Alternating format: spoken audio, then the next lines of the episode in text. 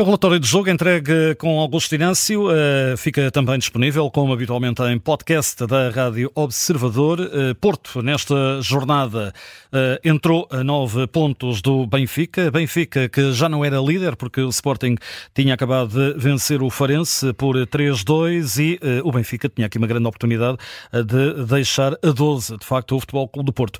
A história é, é curta em termos de resultado. Foi uma goleada à moda antiga, uma vitória por 5-0. Uh, Augusto Inácio, começamos exatamente por a análise. Uh, Parece-me importante dizer, o 11 inicial do Benfica acaba por dar eh, tudo a perder, ou deixou tudo a perder perante este Porto faminto.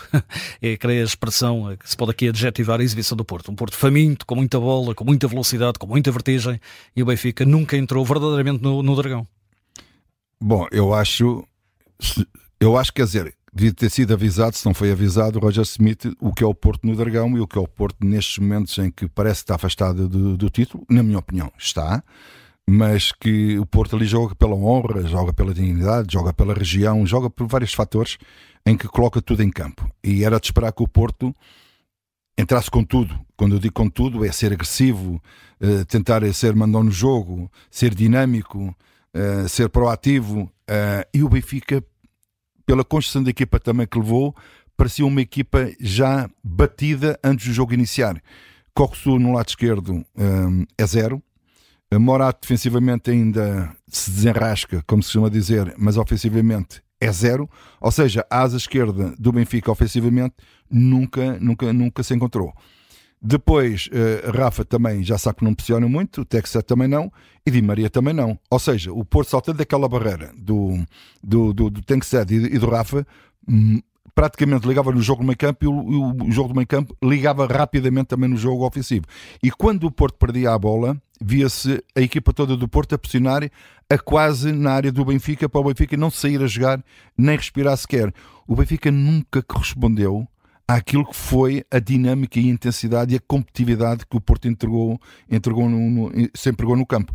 E o Benfica parecia que estava amorfo, estava lento, um, pouco disposto a despiques, um, mas no meio disto tudo que eu estou a dizer, a grande oportunidade de golo, a primeira grande oportunidade de golo, até é do Benfica, do Tankstead, que toda a gente dizia que estava fora de jogo, mas não estava, e na cara do Diogo Costa não conseguiu além de não dominar bem a bola, rematar a bola depois por cima da trave. Mas foi o único lance de realce do ataque do Benfica.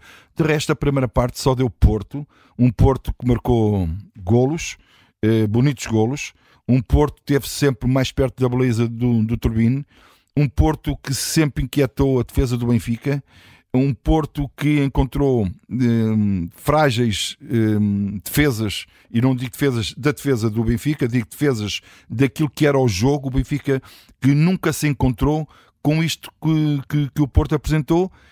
E eu disse: pá, isto é capaz de ser uma noite má, mas também há aqui coisas que o treinador do Benfica não ajudou a que, a que a equipa fosse mais forte. Precisamente, Coxu uh, acabou por ser ao intervalo e a ideia que se dá é que parece que o Coxu foi o culpado do, do descalabro do Benfica. O Coxu não tem culpa nenhuma de estar a jogar num lugar onde nunca se encontrou. E aí a culpa é naturalmente do treinador do Benfica.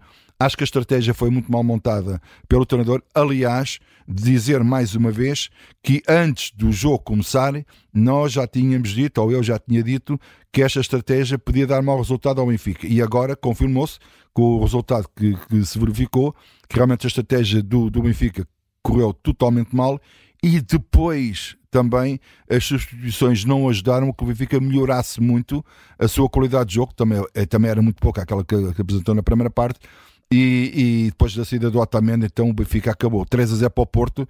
Naquela altura, eu creio que o treinador do Benfica desejava muito que o jogo acabasse, porque podia entrar no descalabro de, de uma derrota muito mais volumosa, como acabou por acontecer.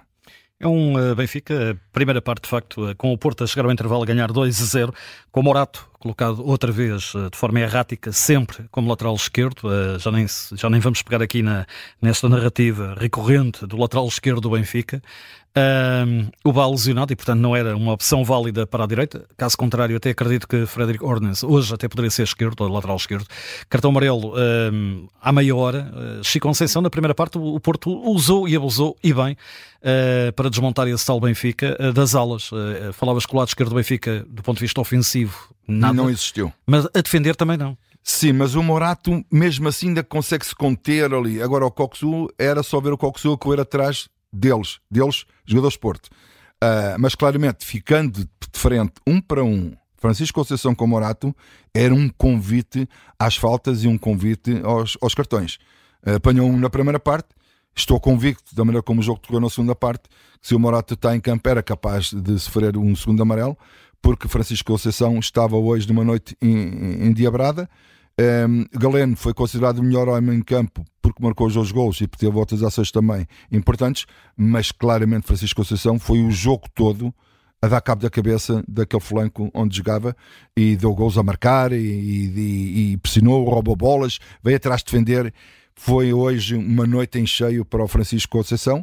E, e, claramente que o Roger Smith tentou, com o Carreras, por, colocando no lugar do, do Morato, dar alguma ordem ofensiva ao ataque do Benfica, com João Mário depois já encostado também no, do lado esquerdo, mas claramente que se o Benfica quisesse recuperar do resultado de, de 2 a 0 que estava a perder, claramente tinha que apostar mais qualquer coisa ofensivamente e não era defensivamente. Mas eh, Neres provavelmente podia ter uma outra ideia de jogo ofensivo do Benfica e claramente Carreras é um jogador mais ofensivo que defensivo. Nos primeiros 5 minutos o Carreras ainda deu ali uma ideia de que estava a empurrar o Benfica para a frente, mas depressa se percebeu que aquilo também foi pólvora seca, eh, porque o Porto já estava a dominar o jogo e não se pode dizer aqui, sinceramente, custa-me dizer isto, mas eu tenho que dizer aquilo que eu vi do jogo. 5 a 0 não foi um resultado que o Porto foi muito eficaz, que aproveitou todas as oportunidades. Não Acho que podia ter sido muito mais se o Porto fosse eficaz. Uh, dizer que o Benfica podia ter marcado um gol é um, do tanque segue um, não mais do que um. E o Porto teve mais 3, 4 oportunidades que podia ter dilatado o, o marcador para muito mais do que os 5-0.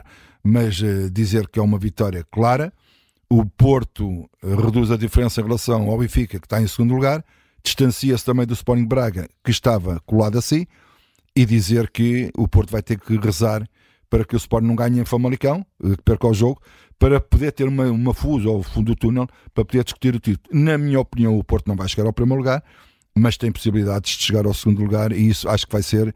Eu, eu digo de fora que vai ser o foco do Porto, mas lá dentro, Casa Porto, estão a pensar no primeiro lugar, porque eu sei que é que naquela casa pensam assim. Mas uh, acho que o Porto, a perder o campeonato, é, não é com os grandes, é com os pequenos que o perde. E, e claramente que, que o Sérgio Conceição deve estar desgostoso contente por um lado e desgostoso por outro lado, porque ganha 5 a 0 ao Benfica, deve estar muito contente, mas depois de pensar naquilo que aconteceu com o Rio Ave, aquilo que aconteceu com o Gil Vicente, ele está a pensar assim: então nós que jogamos tanto e vamos perder pontos com as equipas mais pequenas e vamos perder o campeonato aqui. É isto que ele deve estar a pensar, se não está a pensar agora, vai pensar no futuro porque é que perdeu o campeonato. A melhor exibição do Porto parece-me esta temporada, pelo menos a nível interno, uma goleada de 5-0 não acontece sempre, de resto desde 2010 que não acontecia, na altura André Vilas Boas era o técnico do, do Porto, de 2010-2011. Uh, Roger Schmidt continua à procura de, de uma ideia de jogo, o que é preocupante, a jornada 24, sempre a mudar muito a componente tática e hoje e aqui o João Pinto e tu, ao longo da partida, disseram exatamente isso. O que pretende Roger Schmidt com, com, com a qualidade que tem, tem jogadores eh, de uma qualidade inquestionável, tem que ter bola. Uh, é, é, a forma como entra com este 11 era para não ter bola. Uhum. Olha, eu, eu, antes do jogo do Sporting com o Benfica, eu tinha dito aqui e, e confirmo de que o Benfica parecia que estava-me a subir de forma eh, ou seja, estava a ser mais constante durante os 90 minutos e que o Sporting estava a ser intermitente na primeira parte, muito dinâmico, e na segunda parte baixava sempre um bocadinho a sua qualidade de jogo. Uh, quando foi o jogo com, com, com o Sporting, eu vi o Sporting do mesmo nível praticamente, salvo os últimos 20 minutos em que o meio campo do Sporting já começou a fraquejar, e o Sporting eh, tem Bragança para meio campo para entrar, mas não tem assim mais ninguém que possa estar ali a jogar no meio campo. O Benfica, por sua vez, tem plantel. Eu acho que tem equipa. Acho que estamos em março e o Roger Smith ainda não encontrou uma equipa com tantos jogadores bons que tem no seu plantel. Uh, em conversa com o João Pinto, eu disse: epá, o que era bom para, para, para o Roger Smith é ter aquela equipa que teve o ano passado, em que não tinha alternativas e tinha que já sempre aqueles acho que a fartura às vezes faz mal aos treinadores e acho que ele está um bocado perdido porque até no jogo com o Sporting tem três pontas de lança e nenhum joga. E hoje hum, aquilo que hum, estava a ser o melhor momento do Arthur Cabral de um momento para o outro, a jogar a titular, a marcar golos, de um momento para o outro, deixa de contar, deixa de jogar. E acho que não é preciso ser treinador para dizer isto, um jogador está com confiança deve-se manter o jogador em campo mas não, tirou, ou seja, recuperou o Tankstead, joga o Tankstead, e agora a pergunta que eu faço é: e quando é que o, o Arthur Cabral vai retomar outra vez a confiança que lhe foi retirada de uma forma inexplicável? Mas disseste bem, o Benfica, que aquela equipa que iniciou a partida, praticamente se era para ter a bola, não a teve, eh, e acima de tudo, também não teve aquela dinâmica competitiva na perda da bola.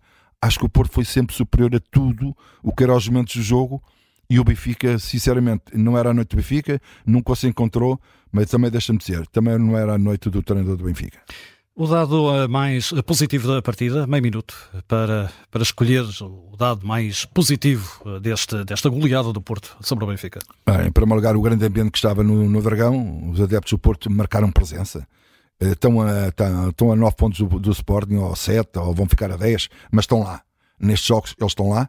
Uh, dizia que, diria que também o Sérgio Conceição e a equipa do Porto são as estrelas da noite porque funcionou como uma equipa durante a quase o jogo todo e depois individualmente aparece o Galeno que marca dois golos, mas na minha opinião o Francisco Conceição foi aquele que teve mais tempo durante o jogo em evidência. E pela negativa?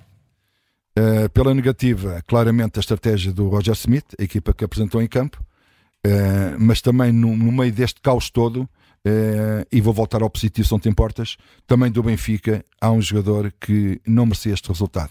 Chama-se João Neves e é um pequeno, grandíssimo jogador. Entrega então este relatório de jogo, Augusto Inácio. Desde já muito obrigado. Até à próxima. Até à próxima. Um abraço. Fica disponível em podcast da Rádio Observador.